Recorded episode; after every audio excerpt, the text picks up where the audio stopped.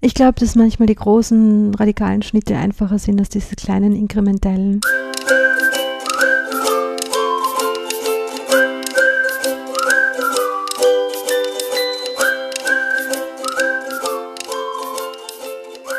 Hallo Fabian. Hallo Barbara. Hallo Gregor. Hallo liebe Zuhörende. Wir haben heute wieder eine Gästin dabei, Barbara Preinsack. Wir werden sie gleich auch vorstellen. Wer sich jetzt in der Zwischenzeit schon googelt, weiß, dass sie sich viel mit einem bedingungslosen Grundeinkommen auseinandergesetzt hat. Und wir haben uns für heute folgendes Szenario überlegt. Ohne auch, dass ihr jemals herausfinden werdet, wie es in der Realität ist. Jedenfalls übernehme ich die Rolle eines absoluten Befürworters eines bedingungslosen Grundeinkommens. Und Fabian? Ich werde heute den Gegner des bedingungslosen Grundeinkommens spielen äh, und mein Bestes geben, Gründe zum Besten zu geben, warum das keine gute Idee ist. Genau, und wir, wir sammeln aus wissenschaftlicher Perspektive Argumente, die, und das wäre schon die erste Frage an dich, Barbara, die neutral sind. Wie neutral bist du eigentlich gegenüber einem bedingungslosen Grundeinkommen? Also ich persönlich bin nicht neutral. Ich bin, äh, ähm, was jetzt die, insbesondere die solidarischen Grundeinkommensvisionen betrifft und Modelle betrifft, ähm, in der Summe dafür. Mein Buch klingt sehr, also der Titel meines Buches, der heißt ja vom Wert des Menschen, warum wir ein bedingungsloses Grundeinkommen brauchen, der klingt einschränkungslos dafür. Ähm, so bedingungslos bin ich sozusagen nicht fürs bedingungslose Grundeinkommen, aber ich habe mich ähm, in meiner Beschäftigung mit dem Thema äh, auf der Basis der Studien, die ich kenne, äh, der Evidenz, aber auch Gesprächen mit Leuten im Zuge meiner Recherchen, ähm, bin ich zum Schluss gekommen, dass ein, ein, bedingungsloses Grundeinkommen zwar kein Problem alleine vollständig lösen kann, aber also zur Lösung vieler Probleme beitragen kann. Das heißt, in der Summe bin ich dafür, ich bin nicht neutral. Mhm. Vielleicht definieren wir es gleich am Anfang mal. Was ist denn ein bedingungsloses Grundeinkommen? Was kann man sich darunter vorstellen? Also ich halte mich da sehr, sehr gerne an diese vier Kriterien, die häufig ins Treffen geführt werden. Ähm, einfach nur als Begriffsklärung, damit man weiß, wovon man spricht, weil ja viele Leute unterschiedliche Dinge darunter verstehen. Also die, die vier Kriterien, die, die ich hier gerne erwähne, sind erstens mal, dass ein bedingungsloses Grundeinkommen, um diesen Namen zu verdienen, allgemein sein muss also, also alle müssen es kriegen. Nicht nur die Leute, die unter einem, einer bestimmten Einkommensgrenze sind oder nicht nur Leute, die äh, in der Erwerbsarbeit sind oder was auch immer. Und auch nicht nur Staatsbürgerinnen und Staatsbürger. Also es müssen wirklich alle in einem Land bekommen. Eine Einschränkung gibt es da. Es gibt bei den meisten Modellen ähm, doch ein formales Kriterium. Das heißt, man muss in einem Land den, den Lebensmittelpunkt gehabt haben oder gemeldet gewesen sein für eine bestimmte Zeit. Aber das ist ein Formalkriterium. Das ist nicht dasselbe wie das zweite Kriterium, die Bedingungslosigkeit. Also die Bedingungslosigkeit bedeutet, wenn, wenn man mal das Formalkriterium erfüllt, also ich habe die letzten zwölf Monate, sagen wir, den Hauptwohnsitz in Österreich gehabt oder den Lebensmittelpunkt, ähm, dann kann mir diese Geldzahlung nicht mehr genommen werden, weil sich mein Verhalten oder meine Situation ändert. Außer das Formalkriterium fällt weg, außer ich ziehe jetzt weg. Aber es kann mir nicht genommen werden, weil ich äh, jetzt plötzlich sage, ich will nie wieder Erwerbsarbeiten oder ich habe eine ganz eine Erwerbsarbeit mit super Einkommen oder ich lasse mich scheiden oder was auch immer. Also es gibt keine Bedingungen, wenn das Formalkriterium einmal erfüllt ist. Das ist das zweite Kriterium. Das dritte ist, dass es existenzsichernd sein muss, um den Namen zu verdienen. Ähm, damit ist auch zum Beispiel die Ausschüttung aus dem Alaska Permanent Fund kein bedingungsloses Grundeinkommen, weil es eben nicht existenzsichernd ist. Also das wären ja, ich glaube im Jahr 2020 waren es überhaupt nur 100 Dollar im Monat. Also da sind wir natürlich meilenweit entfernt von der Existenzsicherung. In Österreich würde ich sagen, das ist ein gutes Kriterium für die Existenzsicherung die Armutsgefährdungsschwelle ist also ungefähr 12. Also wenn man es auf Individuen berechnet, das ist ja eine Haushaltsgröße eigentlich, ähm, die Armutsgefährdungsschwelle, dann ist es ungefähr 1200 Euro für eine erwachsene Person. Also das dritte Kriterium ist eben die Existenzsicherung und das vierte ähm, ist es, dass, ein, dass es ein individueller Rechtsanspruch ist und keine Haushalts, also keine Zuwendung an Haushalte. Weil es gibt ja auch ähm, Earned Income Tax Credit und andere Modelle in der Geschichte, äh, die aber auf Haushalte bezogen waren. Das war dann, im Hintergrund stand natürlich das Ernährermodell, dass der, dass der Haushaltsvorstand verdient so und so viel und die, ähm, die, die, die Hausfrau, so war das ja hauptsächlich auch in den 60er, 70er Jahren, ähm, die wird dann als Einheit mit den Kindern gesehen und die Einheit Haushalt bekommt ein, ein, eine, eine, eine Form einer Grundsicherung. Und das ist eben nach diesen Kriterien kein bedingungsloses Grundeinkommen, weil das bedingungslose Grundeinkommen ein individueller Anspruch haben muss. Das hat sein muss. Das ist auch was Emanzipatorisches, dass man sagt, die Menschen sollen ja frei sein von familiären und anderen Zwängen und auch dazu soll die ähm, Bedingungslosigkeit der Existenzsicherung, also das bedingungslose Grundeinkommen, beitragen. Also nochmal zusammenfassend die vier Kriterien im Allgemeinen, das ist das Formalkriterium, bedingungslos, ohne, nicht an Bedingungen geknüpft, existenzsichernd und individuell. Das sind die vier, vier Kriterien. Ich sage jetzt nicht, dass man nur also diesen Begriff Grundeinkommen nur dann verwenden darf, wenn das alles gegeben ist. Ich sage nur, dass wenn ich diesen Begriff verwende, dann sind diese vier Kriterien der Maßstab. Das heißt, das, was jetzt in Italien so groß Grundeinkommen genannt wurde in, in, den letzten Monaten, was ja eigentlich das ist, was man bei uns als Mindestsicherung kennt oder so, darf man das jetzt so nennen, Grundeinkommen, weil es ja nicht bedingungslos ist? Oder gibt es da schon ganz viele Begriffsvermischungen?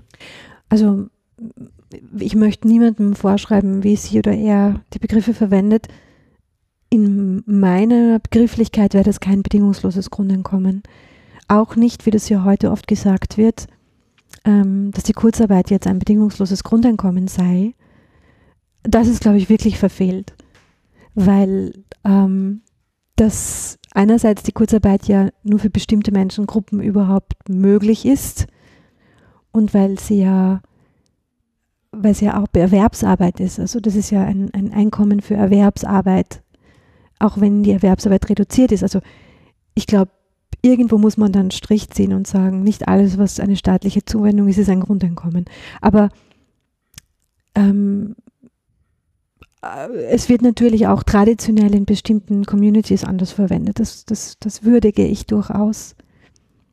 Aber das heißt, ich darf schon mit Fug und Recht behaupten, dass ein bedingungsloses Grundeinkommen zu, zu, zu Fairness oder Gleichbehandlung auch beiträgt, weil wenn du jetzt das Thema der Kurzarbeit nimmst, das war ja für, ich sage mal, eher privilegierte ähm, Berufsgruppen ähm, eher durchführbar. Also es gab ja viele Berufsgruppen, auch in den schlechter bezahlten Jobs, da, da gibt es ja nie Kurzarbeit, weil die Arbeit ja nie weniger wird. Also gerade in Pandemiezeiten sehen wir das ähm, sowas wie die, die tägliche Grundversorgung in Supermärkten, aber genauso wie ähm, Kinderbetreuungseinrichtungen oder eben Pflegeeinrichtungen, äh, Krankenhäuser, da, da kann sie niemals Kurzarbeit geben, weil die, die Arbeit ja nie, nie weniger wird. Kann ich dann also sagen, wenn, ich's, wenn ich bedingungslos ein äh, et, etwas gebe, dann ist die Gesellschaft auch automatisch solidarischer und gerechter? Ähm, nachweisen kann das niemand noch weil, weil es kein Experiment dazu gibt. Aber das ist ein Argument, das von vielen ins Treffen geführt wird, von vielen Befürworterinnen. Und ich, ich glaube, dass das eine berechtigte Erwartung ist, nämlich aus folgendem Grund. Und das ist jetzt eine etwas, ich werde es jetzt so, so einfach wie möglich darstellen, aber das ist nicht intuitiv. Das heißt, da müsste man wirklich auch jeden Schritt beschreiben in dem Argument. Das Argument lautet so, alle Menschen bekommen das bedingungslose Grundeinkommen, weil es etwas ist, was man eben bekommt, weil man ein, manche sagen, weil man ein Mensch ist, weil man in dem Land lebt und wir eine reiche Gesellschaft sind. Und das ist ein Sockel der Existenzsicherung, unter den niemand fallen kann. Das ist sozusagen ein Fundament einer, eines Daseins als Mensch, als Bürgerin. Und das, das macht uns gleich zu allen anderen und kann solidaritätsstiftend sein. Das wird argumentiert. Ähm, weil, und, und also in den, in den Grundeinkommensexperimenten sehen wir, dass das auch tatsächlich eine Wirkung hat, wenn Menschen ähm, dieselbe Summe Geld aus dem Topf ähm, Sozialhilfe bekommen und einmal aus dem Topf Grundeinkommen oder bedingungslose Geldzahlung, äh, dann wirkt sich das anders aus. Gerade bei Menschen in Langzeitarbeitslosigkeit und Arbeitslosigkeit hat man das empirisch auch gesehen. Also die, die wissen dann, das Geld kriege ich, weil ich, weil in meinem Landkreis jetzt alle für dieses Experiment ausgewählt wurden oder, aber das kriegen alle, das kriegt meine Nachbarin, die sehr viel äh, Einkommen aus der Erwerbsarbeit hat und ich, das kriegen alle. Das macht uns gleich. So, aber jetzt kommt natürlich bei vielen ähm, Menschen das Argument, aber warum kriegen das dann die Reichen? Also warum kriegt meine Nachbarin, die irgendwie äh, 6000 netto verdient oder 8000 netto verdient, warum kriegt die ein Grundeinkommen? Das ist doch, führt ja die Sozialstaatsidee ad absurdum. Und wenn man nur oberflächlich draufschaut, stimmt das ja auch. Aber es ist ja nur ein Teil der Geschichte. Die, die, meine Nachbarin, die jetzt 6000 netto verdient, die muss an anderer Stelle mehr beitragen. Die Idee ist, dass wir die Existenzsicherung bedingungslos bekommen, wie wir auch Schulbildung bedingungslos bekommen. Dafür müssen wir auch nicht die Reichen zahlen, gehen dann zwar, schicken ihre Kinder vielleicht freiwillig in die Privatschule, aber es haben alle ein Anrecht drauf. Wir können alle die ähm, geförderten Öffis benutzen. Wir können alle das Wiener Linie, also wir sind ja jetzt hier in Wien, wir könnten alle das, äh, das, das günstige Wiener Linienticket nehmen. Also wir bekommen ja viele Dinge schon bedingungslos. Und in dem Vorschlag bekommen wir auch eben die Existenzsicherung, die nicht in, durch die öffentliche Hand, durch die Daseinsvorsorge ausbezahlt oder geleistet wird, sondern ausbezahlt wird, bekommen wir dann auch bedingungslos. Und an anderer Stelle über Einkommenssteuern, über Vermögensbesteuerung und so weiter tragen andere Menschen, die eben mehr haben, mehr bei. Das ist ja jetzt schon so in der Idee, von der Idee her. Sie wird nur nicht gut umgesetzt in Österreich. Also das wissen wir ja, was die vermögensbezogenen Steuern betrifft und dass es keine Steuer auf hohe Erbschaften gibt. Das heißt, es ist ja jetzt schon nicht ideal, das muss geändert werden.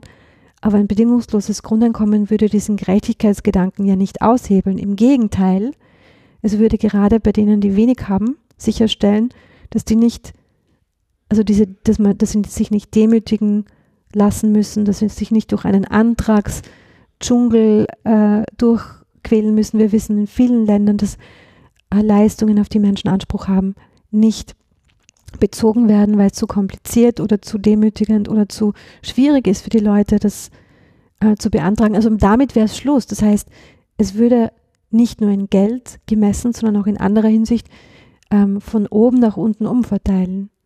Aber da braucht man sozusagen diesen einen Denkschritt, der für Österreicherinnen und Österreicher und viele andere Menschen total counterintuitiv, also gegen, also nicht intuitiv ist, dass nämlich auch die Reichen das mal kriegen aber dann eben an anderer Stelle mehr abgeben als die anderen und auch mehr abgeben, als es heute der Fall ist. Das heißt, das bedingungslose Grundeinkommen als Teil meines Einkommens würde dann auch besteuert werden? Das hängt jetzt vom Modell ab. Okay. Also ich habe es jetzt so erwähnt, genau, und das Linzer Modell ähm, sieht es auch so vor. Also das sogenannte Linzer Modell, da ist der Paul Ettel federführend in, den, in der Berechnung auch das geht, und, und in der in der Gestaltung, das geht davon aus, dass man Einkommenssteuern weiter bestehen lässt, dass der Spitzensteuersatz etwas tiefer zu greifen beginnt, dass man vermögensbezogene Steuern erhöht bzw. einführt äh, und auch noch einige andere Anpassungen macht.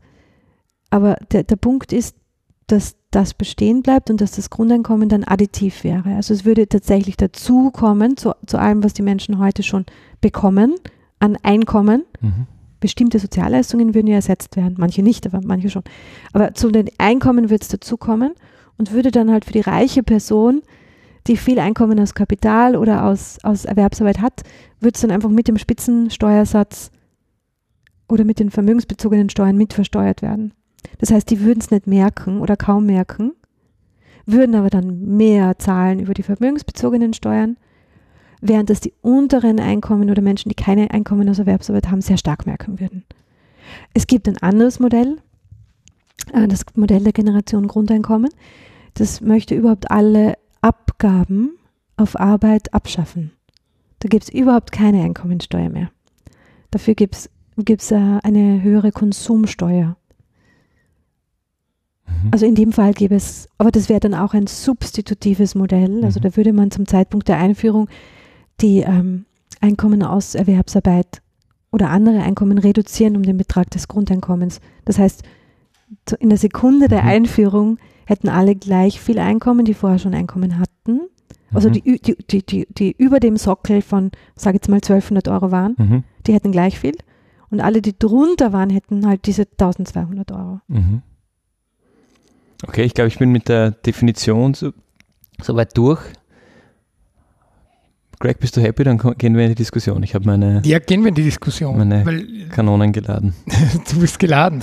Ich bin nämlich auch ein bisschen geladen, weil was ich verstehe, wenn, das ist ja nichts Neues, das, das Konzept des bedingungslosen Grundeinkommens. Ich verstehe vielleicht, dass neoliberale Parteien sagen, da sind wir dagegen, das ist eine Einmischung in den, in, den, in den freien Markt. Was mich aber wirklich ärgert, dass ja auch durchwegs alle sozialdemokratischen Parteien dagegen sind. Mit dem Argument, dass das äh, mindert die, den Wert der Arbeit sobald die Menschen Geld fürs, fürs Nichtstun bekommen. Und ähm, es ist ja, äh, Gewerkschaften darf man gar nicht erst ankommen mit einem bedingungslosen Grundeinkommen. Also ich, ich, ich nehme das schon etwas differenzierter wahr. Mhm. Ähm, es gibt, glaube ich, also viele, viele Menschen äh, in sozialdemokratischen Parteien und auch eine Gewerkschaft teilen das, die Ziele, aber die sind aus, finde ich, verständlichen Gründen von der Idee des Grundeinkommens, da haben sie halt Vorurteile. Mhm. Ich verstehe das, weil es sind ja nicht alle so wie wir, die sich da mit dem Thema schon lang beschäftigt haben und die Argumente dafür und dagegen kennen, wobei beim Fabian noch ein bisschen Aufklärungsbedarf besteht. Aber wenn man sich nicht jetzt mit dem Thema tief beschäftigt hat, was hört man? Man hört, dass es eine Alternative zur Erwerbsarbeit sei, das sei Geld fürs Nichtstun. Da wäre ich auch dagegen, wenn ich das so höre.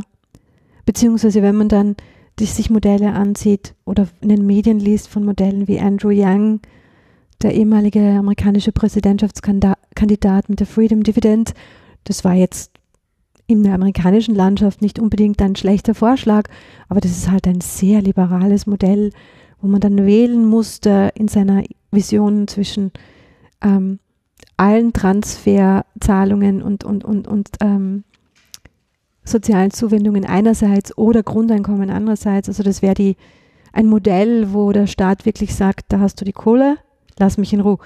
Und da wäre ich natürlich auch dagegen. Ähm, das, ich kann das schon nachvollziehen. Ich glaube, da gibt es sehr viel Aufklärungsbedarf und ich glaube, das ist in gewisser Weise den einzelnen Personen nicht vorzuwerfen, wenn man wirklich glaubt, das bedeutet ein Ende der Arbeit oder ein Ende der Gewerkschaften oder ein Ende des, der, der, der, des sozialen Zusammenhalts, dann wäre ich auch dagegen. Ist es natürlich nicht, ja, weil das Grundeinkommen, die solidarischen Grundeinkommensmodelle sind ja kein Gegenentwurf zur Erwerbsarbeit. Sollten natürlich nicht. Im Gegenteil. Die versuchen ja, die, Leut, die Leute dazu, dabei zu unterstützen, besser und vielleicht auch kürzer. Da kommen wir vielleicht eh noch drauf. Arbeitszeitverkürzung ist ja durchaus etwas, was man mit dem Grundeinkommen gemeinsam denken kann. Also Menschen würden besser, vielleicht auch kürzer, aber natürlich Erwerbsarbeiten. Dass es für eine bestimmte Person zu einem bestimmten Zeitpunkt der Alternative zur Erwerbsarbeit sein kann, wenn ich zum Beispiel jetzt in der Corona-Krise sage, ähm, ich bin eigentlich jetzt drauf gekommen, dass mit meinem Job, ich will da nicht mehr weitermachen, ich orientiere mich jetzt um, mache eine Umschulung oder was auch immer, dann kann ich mir das mit dem Grundeinkommen leisten. Zu der Zeit ist es eine Alternative zur Erwerbsarbeit für die Person. Aber als Gesellschaft ist es keine Alternative zur Erwerbsarbeit. Es ist eine, ein, genauso beim Sozialstaat, es ist keine Alternative zum Sozialstaat, sondern ein Fundament eines Sozialstaates, der größere Treffsicherheit auch hat, würde ich argumentieren, also argumentiere ich. Ja, die Treffsicherheit des Sozialstaates bei allen positiven Dingen, die der Sozialstaat hat, ist ja nicht, gerade auch in der heutigen Zeit, nicht, nicht sehr gut. Also ärgern tut es mich nicht, ich verstehe es schon. Mich ärgert es eher, dass halt Leute wieder einen besseren Wissens ähm, auf der anderen Seite, also auf der konservativ sehr liberalen Seite, also auf der Grund, grundeinkommensfeindlich liberalen Seite, das sind auch häufig dort, wo Industrieinteressen, also Interessen der Großindustrie ähm, im Spiel sind, bewusst halt äh, Angst schüren gegen das Grundeinkommen und falsche Informationen streuen. Ähm, das ärgert mich. Äh, also das sind zum Teil dieselben Leute, die sagen Impfpflicht, Impfpflicht, Impfpflicht und die bösen Fake News und dann selber streuen sie auch ähm, sehr selektiv ausgewählte Informationen über das Grundeinkommen. Das ärgert mich, dass jetzt eine Gewerkschafterin Scheuklappen hat. Das meine ich jetzt nicht negativ, dass sie da einfach aufgrund dessen, wie das, das bedingungslose Grundeinkommen oft dargestellt wird, Berührungsängste hat, das ist ein besseres Wort als Scheuklappen, das kann ich schon verstehen. Und im Austausch, wenn man mit den Leuten redet, fallen diese Berührungsängste dann ohnehin. Und den Fabian werden wir heute auch noch überzeugen. Aber dann, dann ähm, melde ich mich vielleicht gleich zu Wort. Ich, ich sehe zwei Diskussionsfelder bei dem Thema. Für mich ist das eine, das braucht wohl einen großen systemischen Wandel, die Einführung eines äh, bedingungslosen Grundeinkommens, in welcher Form auch immer. Und für mich ist die eine Frage, wie würde denn dann so ein System, wenn dieser Wandel mal vollzogen ist, wirklich funktionieren? Ich glaube, da kann man viel diskutieren. Ähm, da kommen dann solche Fragen rein wie, ja, würden denn überhaupt noch genug Leute arbeiten gehen? Wer geht dann zum Bilder an die Kasse arbeiten? Solche Sachen. Äh, und das andere, und für mich mindestens genauso wichtig als Frage, ist aber auch die Frage, wie kommen wir denn dorthin? Äh, und das, das, damit würde ich vielleicht ganz, ganz gern gleich anfangen, weil deine vier Kriterien und, und dieses Grundeinkommen, wie du es beschrieben hast am Anfang, ähm, würde ja für mich heißen, dass von heute auf morgen ähm, alle Bürger und Bürgerinnen 1200 Euro mehr bekommen im Monat. Das würde dann wohl auch heißen, dass meine Wirtin mein Bier doch gleich teurer macht. Das kommt doch gleich der Inflation gleich. Wenn auf einmal alle mehr Geld bekommen, ist das doch ein, im Grunde eine Entwertung des Geldes und wir stehen dort, wo wir vorher gestanden sind. Es bekommen ja nicht alle mehr Geld. Das ist ja, das ist ja, also es gibt zwei Mythen, es gibt mehrere Mythen, aber zwei der, der Mythen, die sich leider hartnäckig halten, ist, dass dann plötzlich alle mehr Geld haben. Der, der zweite ähm, Mythos äh, ist, dass man die Kosten des Grundeinkommens so berechnet, indem man sagt, 9 Millionen Einwohner mal 1200, das sind die Kosten. Das ist natürlich beides äh, sehr naiv und falsch. Ähm, es würden ja nicht alle mehr bekommen, weil, also mit, mit dem substitutiven Modell, Generation Grundeinkommen zum Beispiel, mhm. hätten ja alle genau, nicht alle, aber alle, die mehr als 1200 Euro verdient haben, hätten ja genau dasselbe. Das heißt, wir hätten mhm. nicht mehr. Ähm, nur, dass es von einer anderen Stelle kommt und dass eben diese 1200 bedingungslos sind, die kann man nicht verlieren. Kann man nicht mhm. drunter fallen. Mhm. Bei dem additiven Modell, Linzer Modell, ähm, hätten auch nicht, also hätten auch nicht in der Summe alle mehr, weil zwar alle etwas mehr am Einkommenskonto hätten, aber es würde ja einhergehen mit einer Reform, einer Steuerreform. Das heißt, gleichzeitig würde ja die Besteuerung zum Beispiel von Vermögen steigen. Das heißt, manche hätten weniger als heute. Mhm. Natürlich könnte man dann immer noch sagen, jene in den unteren Einkommensgruppen, die haben dann mehr und die verkonsumieren das dann auch, ja. Das ist ja wieder auch als Argument für ein Grundeinkommen immer wieder ins Treffen geführt, dass diese Leute ja dann nicht dieses Geld anlegen, weil sie es nicht anlegen können, sondern die verkonsumieren das dann gleich. Und hier gibt es schon auch in den unterschiedlichen Modellen ähm, Vorschläge, wie man gegen eine, also wie man einer möglichen Inflation in so einem Kontext vorbeugt. Aber dass jetzt alle plötzlich viel mehr Geld haben, das stimmt ja nicht. Es würde erreichen, dass, dass meine Wirtin das glaubt, dass auf einmal alle 1400, 1200 Euro mehr aufs Konto kriegen äh, und sie mhm. deshalb äh, das Bier und das Schnitzel auf der Karte teurer machen kann. Also, weil selbst wenn ich das systemisch implementiere, muss ich das ja so kommunizieren, dass das wirklich alle verstehen, dass das funktioniert. Und ja, dann würde halt zu der Wirtin, würden die Leute halt nicht mehr gehen, weil es dann woanders nach wie vor noch günstiger ist. Also, oder meinst du, dass es dann Preisabsprachen unter den Wirtinnen gibt, die plötzlich sagen, ab heute das weiß ich nicht. Ich denke mir jetzt so, so eben klassische Stammtisch-Wirtshausgeplauder, sagen wir, oh, jetzt kriegen wir alle 1200 Euro mehr nächsten Monat, dann können wir uns drei Bier mehr leisten oder viele Bier mehr leisten und die Wirtin denkt sich, na gut, die können sich jetzt alle mehr leisten, na dann, ich kriege zwar auch meine 1200 Euro mehr, aber dann werfe ich jetzt auf die Biere überall was drauf, vielleicht nicht ganz so viel, ähm, aber doch ein Euro mehr, weil leisten können sie sich ja jetzt. Äh, und auch was du gesagt hast, dass dann das Konsumverhalten durchaus steigen könnte, das spielt ja da auch ein bisschen rein. Ja, das habe ich eh mehr, als man wurscht, wenn das Bier ein Euro mehr kostet. Auch wenn möglicherweise systemische Hebel in, in Kraft sind, die über System gerechnet eigentlich diesen, diesen Effekt aufheben sollten, ähm, stelle ich in Frage, ob das wirklich funktioniert und, und überall ankommt. Ja, also ich kann nicht beweisen, dass das funktioniert natürlich. Ich, ich finde es aber sehr weit hergeholte Vorstellung, dass wenn so ein radikaler Schritt kommt, wenn bedingungsloses Grundeinkommen, dass die Leute überhaupt nicht verstehen, wie es funktioniert. Also da gehe ich davon aus, dass das, dass das durchsickert äh, auch zu jenen Menschen, die jetzt nicht wie wir ähm, obsessiv Nachrichten verfolgen, dass das nicht einfach 1200 Euro sind, die jetzt jede Person mehr hat. Hm. Ähm, dass, es in, dass es in manchen Bereichen zu mehr Konsum führt, wird auch durchaus kritisch ähm, diskutiert, gerade von Leuten, die ja ein bedingungsloses Grundeinkommen auch als Hebel für eine ökosoziale Reform sehen. Aber da würde ich sagen, schauen wir bitte doch zuerst den Konsum der Reichen an und, und sagen nicht jetzt, dass der Konsum der Armen äh, den Planeten zerstören wird. Also das ist ein bisschen zynisch, finde ich. ich. Ich sehe das ja ganz umgekehrt, weil wenn die Menschen, die bisher weniger Einkommen haben, jetzt mehr haben, dann kann ich auch leichter das, das, das Biofleisch an sie äh, heranbringen oder die lokal produzierten Bio-Lebensmittel. Das ist übrigens ein, ein Resultat, dass es äh, nicht, nicht damit belastbaren Daten gibt. Es gibt ja keine repräsentative Umfrage dazu, aber das ist etwas, was in vielen ähm, Studien immer wieder auftaucht, dass gerade jüngere Leute sagen, wenn, wenn ich ein Grundeinkommen hätte, würde ich mich besser ernähren.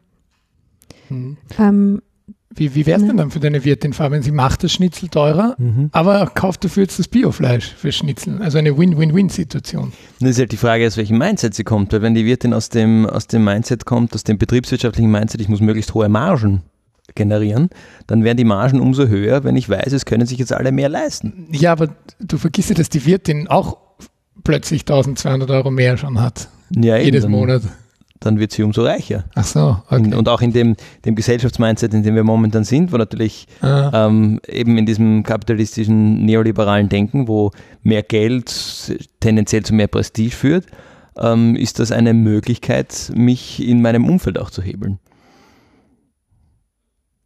Mhm. Wie, wie ist das, ich meine, du, du machst mir jetzt ein bisschen Angst, Fabian, wie ist es denn mit, mit dem Wohnungsmarkt? Wenn, weil Jetzt, wenn, wenn, wenn du sagst, es geht von einem Tag auf den anderen, wenn Leute Immobilien mhm. besitzen, dann ändert sich für sie ja nichts mit den bedingungslosen Grundeinkommen, weil sie besitzen sie ja weiterhin. Ähm, muss ich jetzt Angst haben, dass, wenn ich miete, dass das plötzlich exorbitant steigt? Das könnte ein Effekt sein, dass die Mieten steigen in manchen Bereichen. Ähm, aber hier brauchen wir ja ohnehin, und deswegen bin ich ja auch froh, dass Fabian das angesprochen hat, denn in dem einen Punkt sind wir uns nämlich einig. Wir brauchen natürlich, also das bedingungslose Grundeinkommen ist, sollte natürlich das Kernstück einer, einer Veränderung unserer, unserer Institutionen auch sein. Also ein, unser letztes Buch, das ich gemeinsam äh, mit Henrik Wachner geschrieben habe, da da geht es jetzt nicht in erster Linie ums bedingungslose Grundeinkommen, sondern es geht darum, was wir aus der Covid-Pandemie lernen sollten. Und da haben wir sieben Elemente beschrieben und ein Element ist, dass natürlich, also ich sage jetzt natürlich, weil die empirische Evidenz das klar zeigt, wie das Wohnen sich auf, auf die Gesundheit auswirkt, auf alles Mögliche dass ähm, Wohnraum kein Spekulationsobjekt sein darf und idealerweise nicht nur nicht äh, kommerzialisiert, sondern idealerweise weniger kommodifiziert wird. Das heißt, sollte ohnehin etwas sein, wo man, da können wir uns drüber unterhalten, ob man das mit ähm, äh, Mietobergrenzen macht oder ob man das über andere Instru Politikinstrumente löst, dass, dass, dass der, die Mieten nicht am, durch das freie Spiel der von, Anfra von, von, von Angebot und Nachfrage reguliert werden. Das, das ist unabhängig vom bedingungslosen Grundeinkommen, dass das ein Missstand ist, wo es das gibt. Und man sieht das in den Städten und Regionen, ähm, wo, wo es diese ähm, stark ansteigenden Mietpreise gibt, dass sich das auf alles Mögliche negativ auswirkt. Es gibt Ghettoisierungen, es gibt also Leute ziehen weg, es gibt dann keine kleinen Geschäfte mehr, weil natürlich die kommerziellen Mieten dann auch ähm, mittelbar oder unmittelbar davon betroffen sind. Dann gibt es dann nur noch Ketten, nur noch Starbucks und so weiter. Also da glaube ich, sollten wir an das Erbe, das es in Österreich gibt, dass es nämlich hier eine, eine sehr, also ein, ein, eine Überzeugung gibt, dass Wohnraum etwas ist, was ein Recht, stabiler, guter Wohnraum etwas ist, worauf Menschen ein Recht haben. Das gab es ja mal in Österreich. Da haben wir noch ein bisschen was davon und das, das muss man über, diesen, über dieses Politikinstrument lösen. Ähm, das würde das Grundeinkommen alleine natürlich nicht lösen, könnte die Situation sogar zuspitzen. Aber ähm, was man auch nicht vergessen darf, ist, dass es beim bedingungslosen Grundeinkommen, also dass ein solches auch Auswirkungen auf die Frage hätte, wo Menschen leben. Also Leute, die in Ballungsräumen leben, nur weil sie da einen schlecht bezahlten Job haben, den sie aber brauchen zum Überleben, die müssten dann ja nicht mehr im Ballungsraum leben. Die könnten dann woanders leben, ähm, kürzer arbeiten oder auch eine andere Arbeit annehmen und würden, also da, das hätte natürlich auch Auswirkungen auf die Preisentwicklung. Aber das sage ich jetzt nur als Nachsatz, weil die Preisentwicklung etwas ist, das natürlich stärker reguliert werden müsste. Ja, unabhängig vom bedingungslosen Grundeinkommen. Das ist ein grober Missstand, dass es das nicht gibt. Also wir haben in Österreich haben wir noch etwas davon, aber da brauchen wir mehr davon. Mhm. Okay, aber dann sind wir eh schon bei der, bei der Diskussion, wie dann so ein System ausschauen würde. Und die, die Argumentation, dann würden Leute eher aufs Land rausziehen, weniger in den Ballungsräumen äh, leben für einen Job, der äh, eh wenig zahlt. Äh, jetzt ist aber doch unsere Gesellschaft ein Stück weit auf gewissen, das kann man auch kritisieren, aber auf gewissen Jobs angewiesen, die tendenziell schlechter bezahlt sind und die die Leute tendenziell einfach nur fürs Geld machen. Das ist, ich habe es vorher schon angesprochen, ähm, der Mitarbeiter, die Mitarbeiterin an der Supermarktkasse. Das mag ein Stück weit Pflege, 24-Stunden-Pflege sein, was man jetzt auch gesehen hat in der, in der Pandemie, wo auf einmal viele Arbeitskräfte wegfallen, wenn die Leute nicht mehr über die Grenze kommen. Ähm, also da, da, fallen ja viele Jobs rein, die doch irgendwo gemacht gehören, ähm, wo ich in Frage stelle, ob die gemacht werden, wenn man nicht mehr vom Geld abhängig ist, sondern weil, wo ich voll dabei bin, ist, wenn, wenn wir jetzt alle ähm, ein bedingungsloses Grundeinkommen als eine gewisse Absicherung haben, dann wird wahrscheinlich Kunst und Kultur, die kreativen Jobs ähm, werden mehr, äh, da werden mehr Leute äh, in, in, diese Richtung gehen, weil sie es einfach können, weil sie davon leben können, Kunst zu machen. Und manche werden damit, werden das vielleicht länger tun und wirklich eine Karriere daraus machen, andere machen das eine Zeit lang. Aber ähm, jetzt der typische Studierendenjob, dass ich, dass ich am Samstag äh, sechs Stunden an der Billerkasse sitze, ähm, das fällt dann doch weg, weil das brauche ich einfach nicht mehr. Ja, aber das, diese Frage, so, die Frage, so wie du sie stellst, ähm, suggeriert ja, dass wir mit den Arbeitsbedingungen und der Entlohnung nichts tun sollten, sondern dass das weiter schlecht bezahlt bleiben soll, mit schlechten Arbeitsbedingungen, viele Jobs und dass man die Leute halt einfach zwingen müssen, das zu machen. Damit, also das ist natürlich vollkommen falsch gedacht. Und auch das hat ja nicht nur mit dem Grundeinkommen zu tun. Natürlich müssen wir die Arbeitsbedingungen, und das ist oft nicht nur die Entlohnung oder manchmal gar nicht mal primär die Entlohnung. Wenn ein Job an und für sich nicht schlecht entlohnt wird, aber extrem stressig ist und ich kann ihn nur machen, wenn ich bereit bin, ähm, Wochenenden und so weiter verfügbar zu sein, dann gibt es ja aus dem Grund auch schon Leute, die den Job nicht tun wollen. Nicht, weil sie den Job an sich hassen oder weil die Bezahlung so schlecht ist, Manchmal ist, kommt alles zusammen. Manche Jobs sind schlecht bezahlt und haben schlechte Arbeitsbedingungen. Aber das muss verändert werden. Also es muss eine faire Entlohnung geben, die ein bisschen mehr damit korrespondiert, welchen Wert für die Gesellschaft diese, diese Tätigkeit auch hat. Das ist ja jetzt durch die Pandemie schon auch ins Zentrum der Aufmerksamkeit gerückt, ohne dass noch Taten folgen. Aber zumindest machen die Leute sich jetzt darüber Gedanken, wie viel ist es wert, dass Mensch, ältere Menschen betreut werden, dass Leute gepflegt werden, Pädagogen, Pädagoginnen und so weiter. Also hier muss die Entlohnung verbessert werden und die Arbeitsbedingungen. Und dann wird es natürlich immer Leute geben, die die Arbeit tun. Und wenn es etwas gibt, was wirklich niemand tun möchte, ich denke jetzt an, ähm, an einen Job, wo man den ganzen Tag nur Toiletten reinigt, da wird sicher auch mit Automatisierung etwas getan werden. Ohne jetzt sagen zu wollen, dass Reinigungsjobs sinnentleert sind, gar nicht.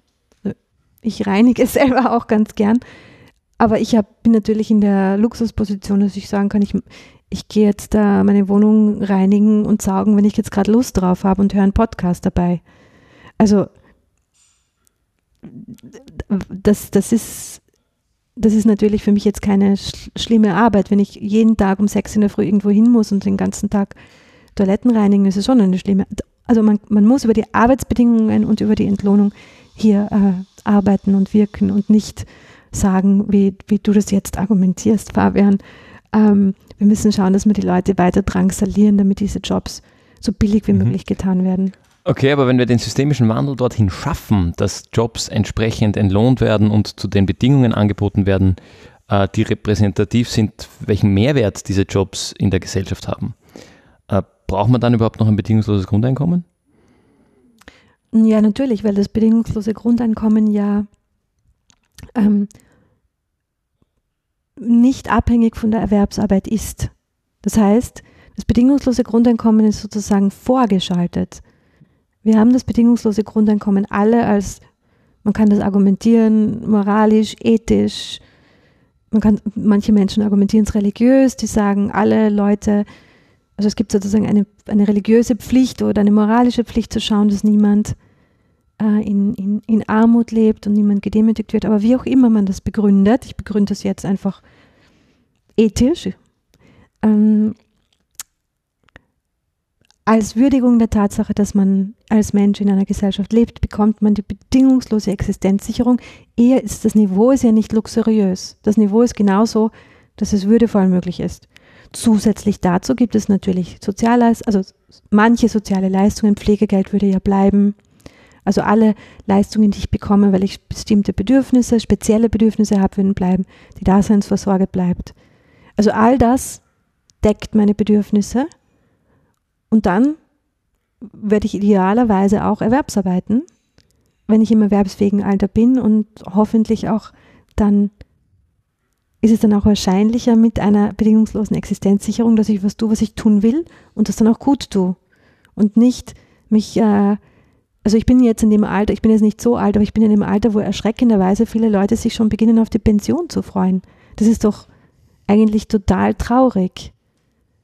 Also dass man, dass man, dass man Jahrzehnte vor der Pension an die Pension denkt, weil, weil der Erwerbsalltag so aus unterschiedlichen Gründen quälend ist.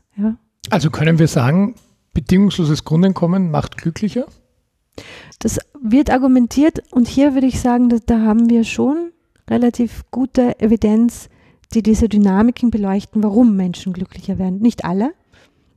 Also jene, die von der Ausbeutung billiger Arbeitskräfte leben, wie das der Fabian gerne hätte, die werden nicht glücklicher. Aber wir sehen in vielen Experimenten und Studien, dass die, dass sich, dass, dass die Leute gesünder werden, ähm, dass es ihnen psychisch besser geht. Das setzt meistens verzögert ein, nicht am Tag eins des Grundeinkommens, sondern die Leute brauchen so eine Zeit, bis sie überhaupt realisieren, was da jetzt passiert. Aber es ist weniger Demütigung. Es gibt auch ähm, Studien, die zeigen, dass äh, sogar chronische ähm, Gesundheits- Probleme reduzieren, sich reduzieren. Also es würden die Menschen wahrscheinlich im Durchschnitt glücklicher und gesünder werden, was natürlich auch wieder volkswirtschaftlich Auswirkungen hat, nämlich positive in diesem Fall. Das kann man meiner Meinung nach nicht seriös beziffern, deswegen würde ich davon Abstand nehmen zu sagen, so und so viele Milliarden sparen wir unseren Gesundheitskosten, aber wir werden uns sicher auch im Gesundheitsbereich etwas sparen mit einem bedingungslosen Grundeinkommen. Ja, nämlich nicht nur, dass die Leute durch, den, den, durch das mehr Geld sich bessere Lebensmittel leisten können oder durch weniger Arbeitszeit mehr Freizeit zur Erholung haben, sondern es, es, es geht ja dann auch um, um, um psychische Belastungen, die ja geringer werden, wenn ich nicht unglücklich bin in meiner Arbeit, weil ich mehr Freiheit habe. Und auf, dem anderen, auf der anderen Seite, wenn ich weniger, ich sage jetzt mal, harte Arbeit leiste, ist alles was Rückenprobleme oder so sind, dass die ja dann auch automatisch äh, weniger würden, oder? Ja, also wir, wir wissen, dass die Erkrankungen, die aus der Erwerbsarbeit resultieren, nicht nur für die betroffenen Personen natürlich extrem belastend sind, sondern auch sehr viele Kosten verursachen. Und das würde sicher reduziert werden, weil selbst wenn ich jetzt einen Job tue, in dem ich meinen Rücken stark belasten muss oder in dem es laut ist, dann will ich vielleicht weiter tun. Wenn ich jetzt zum Beispiel Kindergartenpädagogin bin, ich kenne Lehrerinnen und Kindergartenpädagoginnen, die, die das gern machen, aber die sich, die in die Altersteilzeit gehen wollen, weil sie sagen, sie halten so viele Stunden Lärm nicht mehr aus. Das heißt, dann kann ich es kürzer machen. Ähm, ohne dass ich mich aus dem Beruf verabschieden muss. Das heißt, es könnte sogar ein Hebel dafür sein, manche Leute in Berufen zu verbleiben zu lassen, die sonst ganz rausgehen würden. Im Service kennt man genau das Gleiche. Ich habe letztens gerade mit einer Frau gesprochen, die sagt, sie ist jetzt über 50, sie schafft das nicht mehr. Sie liebt ihren Beruf als Kellnerin, aber es ist ja einfach zu viel und es gibt nicht die Möglichkeit, in ihrem Beruf Teilzeit zu arbeiten. Dort, wo es, also aufgrund auch ihrer Situation.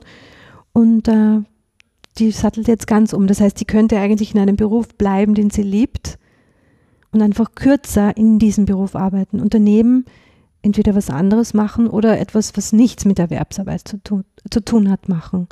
Und das würde sich jetzt in vielerlei Hinsicht in meinen Augen positiv auswirken. Außerdem, was ist denn der, der Zweck aller Politik?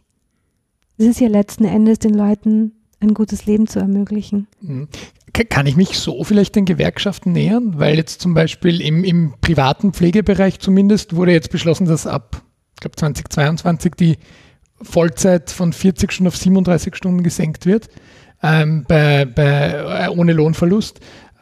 Ähm, ist, ist das vielleicht was, wo man sagen kann, zum Beispiel solche Altersmodelle oder so, dass man sich so einem bedingungslosen Grundeinkommen nähert? Oder sind wir dann wieder bei ganz anderen Diskussionen, dass ich so der Gewerkschaft das schmackhaft mache, zu sagen, okay, ähm, nach zehn Arbeitsjahren ähm, kann ich, gehe ich auf, weiß ich nicht, 30 Stunden runter und der, der, der, der Staat zahlt mir das, was ich verlieren würde, dass man irgendwie so, wie, wie so eine Art äh, Ausgleichsticket oder so lösen kann, für die, die es wollen?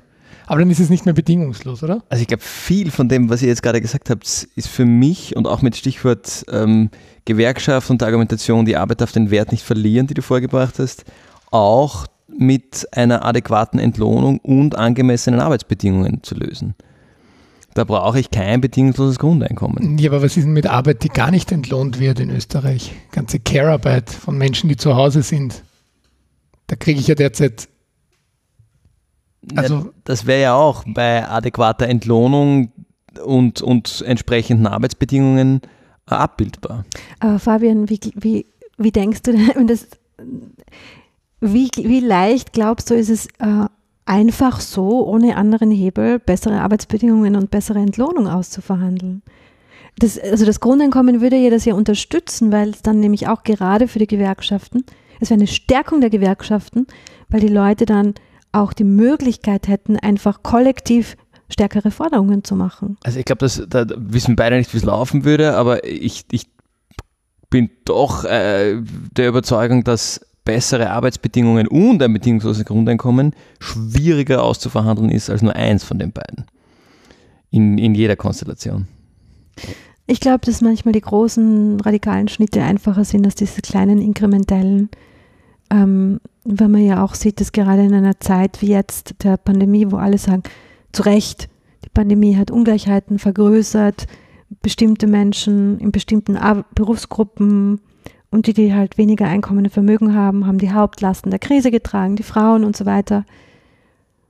Und was passiert jetzt? Geben wir denen mehr? Nein, im Gegenteil. Wir wollen die Arbeitslosen äh, also die, die Erwerbsarbeitslos, das Erwerbsarbeitslosengeld reduzieren und die Leute sollen jetzt ans andere Ende des Landes ziehen müssen. Also ich halte es für ähm, naiv zu glauben, dass man das ohne großen Hebel, ohne dass man auch wirklich die Menschen ermächtigt, dahinter zu stehen und sich zu organisieren, dass man das leichter schafft als ohne diesen Hebel.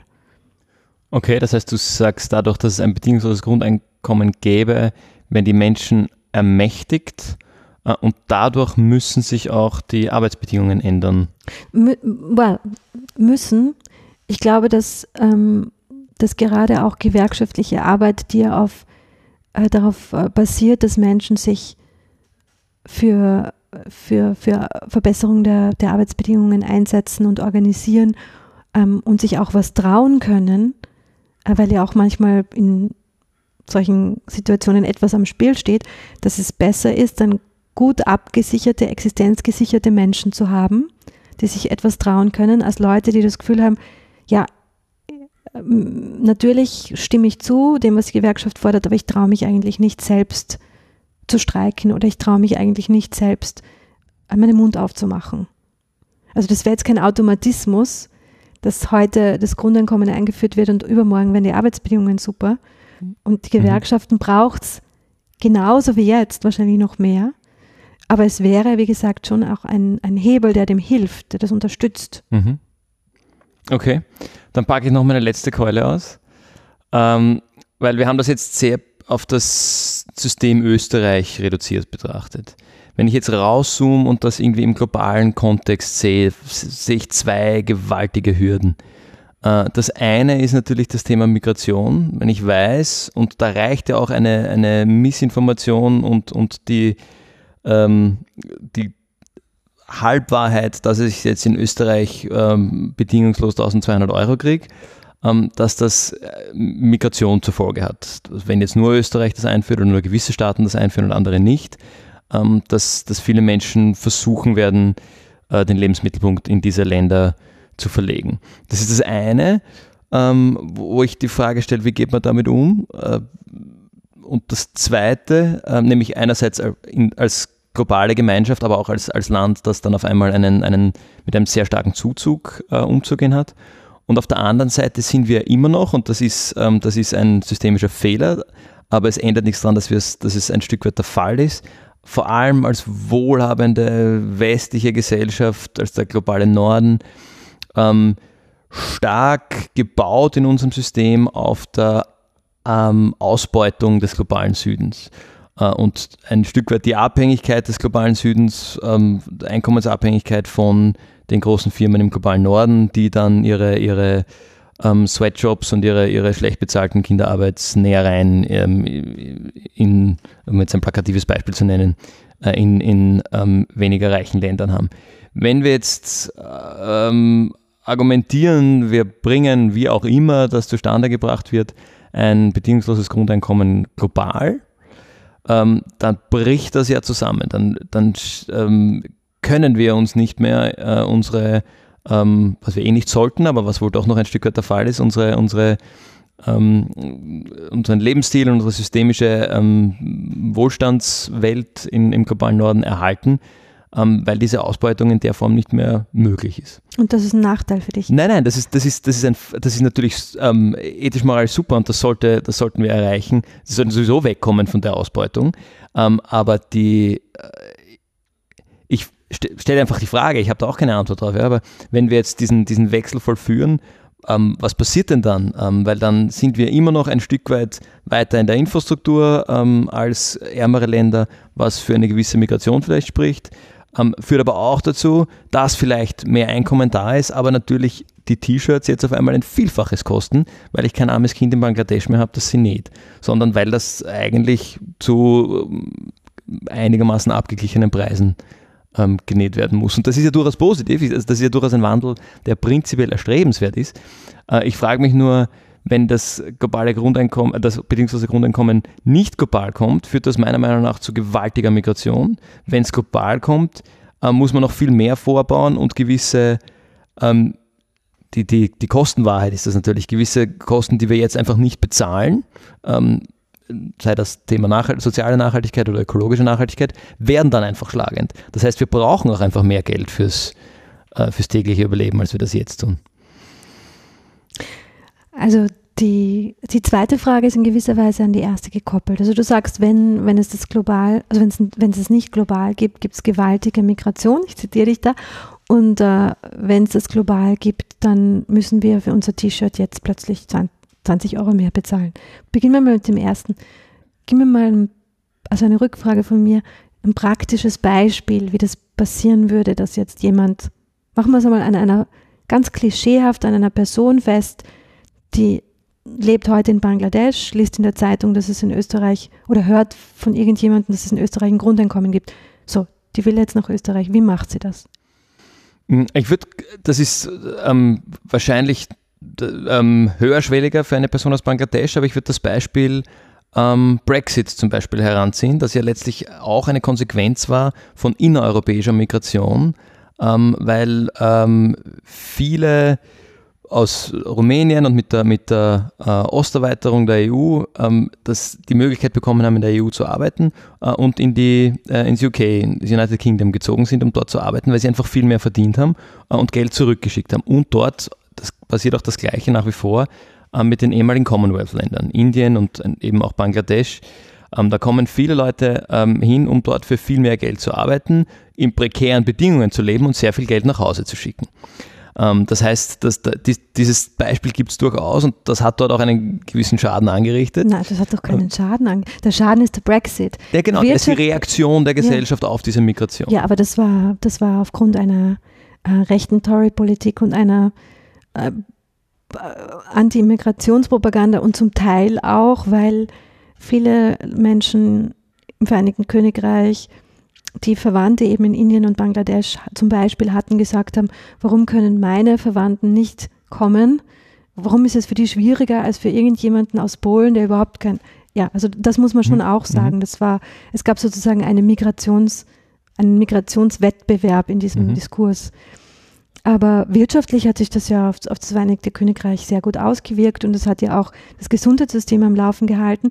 Ähm, ja, aber eben ja wieder durch Ausbeutung oder? Dadurch, dass das. Na, Ausbeutung ist jetzt ein großes Wort. Also die haben halt, ich war ja zu, ich habe in London gelebt, auch zu der Zeit. Ich bin ja wegen des Brexit-Referendums dann weggegangen. Aber. ich auch. Zwei an dem Tisch. Ja, genau. Ich, ich gleichzeitig. Genau. Auch 2017. ähm, oder? Ich bin hingezogen 2016 hm. Äh, und dann zurück 2018 und habe gerade diese, diese Jahre nach dem Referendum miterlebt interessant, weil ich bin ja dann Ende 2017 weg. Ich war, und 2018 ist es ja angeblich nochmal schlimmer geworden. Mhm. Aber die haben ja jetzt ganz normal schlecht bezahlt, ohne das jetzt gering reden zu wollen, aber dem ganz normal schlecht bezahlt, wie alle anderen halt ähm, in, in der Bar gearbeitet oder sonst irgendwo. Natürlich war das auch Ausbe Ausbeutung, aber man sieht ja jetzt, dass alles zusammenbricht, weil diese Leute weg sind. Eben, aber das, ja. ist, das ist ein Stück weit die Argumentation, die ich auf der globalen Ebene sehe, ob das jetzt die, der, der Bartender ist, der mir, der mir unterbezahlt mein Bier zapft äh, oder das, das Kind ist, das mein T-Shirt näht, ähm, wenn ich diese Ebene auf einmal aushebel und wegnehme, ähm, dann brechen gewisse Systematiken, die darauf gebaut sind, fälschlicherweise, keine Frage, aber sie stehen halt darauf, die brechen dann halt weg. Aber, aber du hast ja trotzdem noch einen großen Denk, also einen großen Fehler in deiner Argumentation, nämlich, wenn wir jetzt innerhalb der EU bleiben und du hörst jetzt als, sagen wir, Deutscher oder Niederländer, es gibt in Österreich ein Grundeinkommen. Du kannst dir nicht nach Österreich ziehen und ein Grundeinkommen beziehen. Das geht ja nicht, weil es gäbe dann diese entweder zwölf Monate Hauptwohnsitz oder was auch immer. Und das darfst du ja als EU-Bürger auch nicht ohne Erwerbsarbeit. Du kannst du nicht einfach in der EU umziehen und dort da, dort da staatliche Hilfsleistungen beziehen. Das geht ja jetzt schon nicht. Wie soll denn das dann gehen? Sonst würden alle in Luxemburg leben. Das Ganze stimmt nicht. Ich konnte in, in London zum Beispiel ganz einfach die äh, NHS, das Gesundheitssystem, mitbeziehen, obwohl ich dort nicht erwerbstätig war. Sondern ja, aber du, du warst nur aufhältig, weil du dort etwas getan hast, nicht einfach ja. so entwickeln. Ja, genau. stimmt, ja. Du kannst nicht hinziehen und sagen, ich gehe jetzt hin nur, um, um das NHS zu beziehen und das, auch das hat sich ja seitdem geändert. Mhm, mh. Aber es geht ja hier nicht um die Gesundheitsleistungen, das würde ja in Österreich schon gar nicht gehen, weil das ja eine mhm. Versicherung ist, sondern du kannst nicht in dem Szenario, das irgendjemand vorschlägt, als EU-Bürgerin einfach nach Österreich gehen und dann beginnen, Grundeinkommen zu beziehen. Das geht ja nicht. Du müsstest ja sämtliche, sämtliches EU-Recht, dass die Niederlassungs-, also dass die, dass die, ähm, die, die, die, es ist, heißt ja Arbeitnehmerinnenfreizügigkeit. Mhm. mhm. Bist ja dann keine Arbeitnehmerin. Und wenn du hier Erwerbsarbeit, wenn du sagst, okay, ich bin jetzt ein Niederländer und ich möchte gerne in Österreich in Tirol auf einer Almhütte arbeiten, zwölf mhm. Monate lang. Und dass du dann auch Grundeinkommen beziehst, ja, das, das würde es geben. Aber da würden mhm. sich ja die Leute freuen, weil dann wäre der Arbeitskraftmangel gelöst. Genau, und dann müssten die Menschen aus dem Osten Österreichs nicht in den Westen gehen, weil dann schon andere im Westen sind. Ja, um aber da, genau, aber mein Punkt ist, es kann ja nicht einfach jemand sagen, so lustig ist aus dem, selbst aus dem EU-Raum nicht, ich gehe jetzt nach Österreich und beziehe das Grundeinkommen. Das geht, es gibt keine Freiheit in der EU, die das ermöglicht. Naja, aber ich kann ja immer noch die Rechnung anstellen, dass ich sage, ich komme aus einem, aus einem Niedriglohnland, ähm, sei das jetzt Rumänien oder Polen oder Bangladesch, und ich beiße durch diese ersten zwölf Monate, mhm. äh, damit ich nachher das bedingungslose Grundeinkommen ähm, bekomme. Und ich bin sowieso gewohnt, auf wenig Geld ähm, zu überleben und mache deshalb vielleicht mein erstes Jahr für noch günstiger als der österreichische Kellner auf der Almhütte mhm. äh, oder die, ähm, ja, oder der Pfleger, die Pflegerin ähm, aus, aus Österreich. Das heißt, ich ähm, mache das System anfällig für ein gewisses Lohndumping, ähm, weil als betriebswirtschaftlich denkender Betrieb ist ja immer noch äh, bedingungsloses Grundeinkommen oder nicht. Ähm, wenn ich Leute finde, die für weniger Geld arbeiten, warum nehme ich sie dann nicht, wenn sie, vorausgeht, sie bringen eine gewisse Leistung dafür natürlich. Also ähm, ich glaube, Österreich jetzt in dem Beispiel jetzt schon wesentlich attraktiver, was den Sozialstaat angeht, als andere Länder. Das heißt, die gleichen Menschen, die jetzt kommen, würden auch dann kommen. Also ich glaube nicht, dass es eine spürbare Veränderung gibt, weil es ist einfach noch ein Argument mehr, was noch draufkommt. Aber, aber oft schon so viele andere Argumente, die da sind, warum es attraktiver ist, in Westeuropa zu leben als in Bangladesch. Also ich glaube, dass es schon denkmöglich ist, dass jemand genau das tut, was du beschreibst. Wieder Klischee, es kommt jemand aus Rumänien und sagt, ich, lass, also ich arbeite jetzt um 10 Euro in der Stunde, ähm, 60 Stunden in der Woche im Service ähm, und, und dann nach einem Monat äh, ziehe ich mich zurück in ein Alpental und lebe für den Rest meines noch sehr jungen Lebens äh, vom bedingungslosen Grundeinkommen. Denkmöglich ist das. Ähm, wobei ist es eigentlich nicht, weil die Rumänin kann ja dann auch nicht endlos, endlos in Österreich bleiben ohne Erwerbsarbeit. Das heißt, das würde ohnehin nur für einen beschränkten Zeitraum gehen. Und ob das jetzt eine Massen, ein mhm. Massenphänomen würde, wage ich zu bezweifeln, aus genau den Gründen, die Gregor ja auch gibt. Aber das, das heißt, dein, dein Kriterium ganz am Anfang, das ist die erste von den vier äh, Kriterien für ein bedingungsloses Grundeinkommen, ähm, da hast du als Beispiel genannt, zwölf Monate schon aufhältig in dem Land. Das heißt, dann wäre weiterhin das Kriterium nach wie vor eine Aufenthaltsgenehmigung, die dann womöglich an Erwerbsarbeit gebunden ist. Natürlich, aber das, das, das, sind ja, das sagt ja die bestehende Rechtslage. Du darfst mhm. dich in Österreich ja nur aufhalten, wenn du einen Aufenthaltstitel hast. Mhm. Und der kann sich auf unterschiedliche Gründe beziehen. Und wenn als EU-Bürgerin könntest du mhm. äh, das okay. tun und hast dann auch nach der Erwerbsarbeit natürlich einen bestimmten Zeitraum. Ich weiß es nicht auswendig, wie lang das ist, aber du hast einen bestimmten Zeitraum, wo du dann auch heute vom Arbeitslosengeld äh, und dann auch vom Grundeinkommen leben könntest. Aber das geht ja nicht unbeschränkt. Mhm. Aber dann prognostiziere ich umso mehr, dass weniger attraktive Jobs äh, einfach weniger von den Österreichern und Österreicherinnen gemacht werden, sondern viel mehr Zuzug für solche Jobs passieren wird. Das heißt, ich mache als, als Österreicher entweder einen Job, der mich auch erfüllt, ähm, oder ich mache als Österreicher keinen Job und lebe auf dem und kann damit leben, dass ich halt nur meine 1200 Euro habe. Ähm, aber ich werde nicht für noch einmal so gut wie gar kein Geld ähm, Kellnern gehen. Ja, aber genau diese Jobs soll es ja nicht mehr geben, für diese, diese so gut wie gar kein Geld. Ja, yeah, aber so, solange ich ähm, damit einen Zuzug triggern kann, dass man ähm, als, weil dann hat man doch wieder einen Haushalt, dann, dann zieht das rumänische Pärchen her, eine Person arbeitet, die andere kann als Partner hier bleiben. Aber die, glaubst du wirklich, dass jetzt Millionen von Menschen zuziehen würden, dafür, dass sie sich ein Jahr lang ausbeuten lassen und dann vielleicht noch ein paar Monate oder auch zwei Jahre noch hier bleiben dürfen und dann eh wieder gehen müssen? Nein, auch, auch wenn sie weiterarbeiten, auch wenn sie dann nicht aufhören äh, zu arbeiten, ist ihr Einkommen ein deutlich besseres, Aber als wenn sie den gleichen Job in Rumänien machen würden. Was und sie kosten gleichzeitig weniger, als wenn ein Österreicher oder eine Österreicherin den Job hier machen. Aber was ist der Unterschied dann zu heute? Wie Gregor sagt. Das geht ja heute schon. Äh, ja, ich, ich argumentiere, das wird noch attraktiver, weil die kommen ja jetzt schon, ähm, weil, weil das Lohnniveau ein besseres ist. Wenn sie dann noch ein bedingungsloses Grundeinkommen obendrauf kriegen, ähm, dann würde nochmal ein, ein, eine große Anzahl mehr kommen. Ich glaube, und vielleicht ist es das unbefriedigendste Schlusswort überhaupt, aber vielleicht ein, zwei Sätze von dir dazu. Man wird es erst wissen, wenn es soweit ist. Und ich glaube, das ist ein, ein, ein, ganz großes Thema beim bedingungslosen Grundeinkommen, oder? Dass man, man, es gibt halt keine Laborbedingungen, wo ich es testen kann. Man ja. traut sich und wird sehen, was passiert. Oder man traut sich ewig nicht und kann weiter theoretisieren. Genau. Also es gibt etwas, was sich nicht modellieren lässt, natürlich. Das sind die, oder was, was man nicht ähm, extrapolieren kann, so müsste ich sagen, aus den bestehenden Daten. Das sind die systemischen Effekte. Mhm. Also was passiert, wenn es wirklich alle bekommen? Was wir schon extrapolieren können aus bestehenden Studien, sind so bestimmte Dynamiken.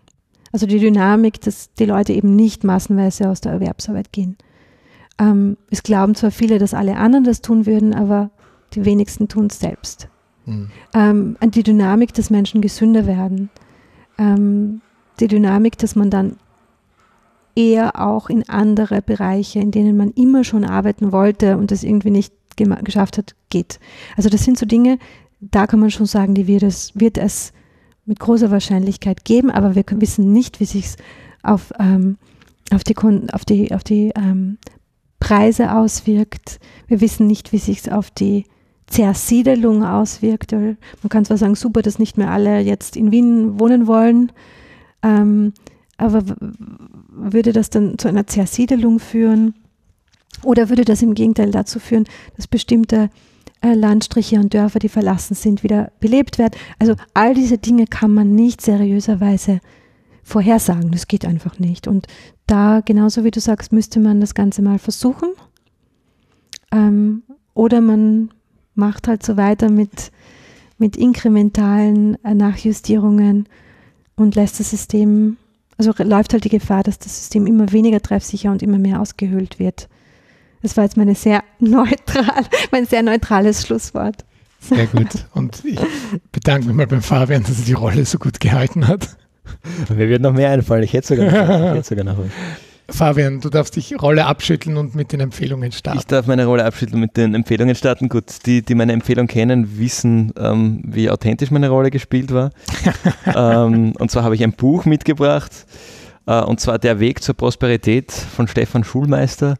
Äh, und passt ganz gut zum Thema, das wir heute besprochen haben, weil der auf der systemischen Ebene eigentlich ähm, das, das Wirtschaftssystem in der Form, zu der es äh, heute geworden ist, ähm, in Frage stellt äh, und ein Stück weit ähm, auch, auch gewisse Ideen zu Auswegen äh, präsentiert. Äh, lesenswert, äh, ja,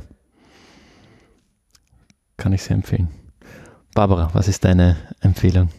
Also, als ich von euch gebeten wurde, mir was zu überlegen, habe ich einen, habe ich mir einen Podcast, ist mir ein Podcast eingefallen, den ich sehr gern mag.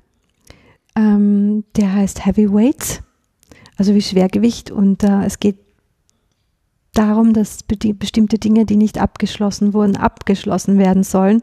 Manchmal mit sehr interessanten ähm, Resultaten. Ähm, also auf, auf Gimlet Media und auch natürlich in, also jetzt nicht mehr in, allen Podcast-Outlets, sondern nur noch auf ähm, Spotify. Spotify, ja, genau. Was ein bisschen was mir nicht so sympathisch ist. Aber es ist ein sehr interessanter und sehr gut gemachter Podcast.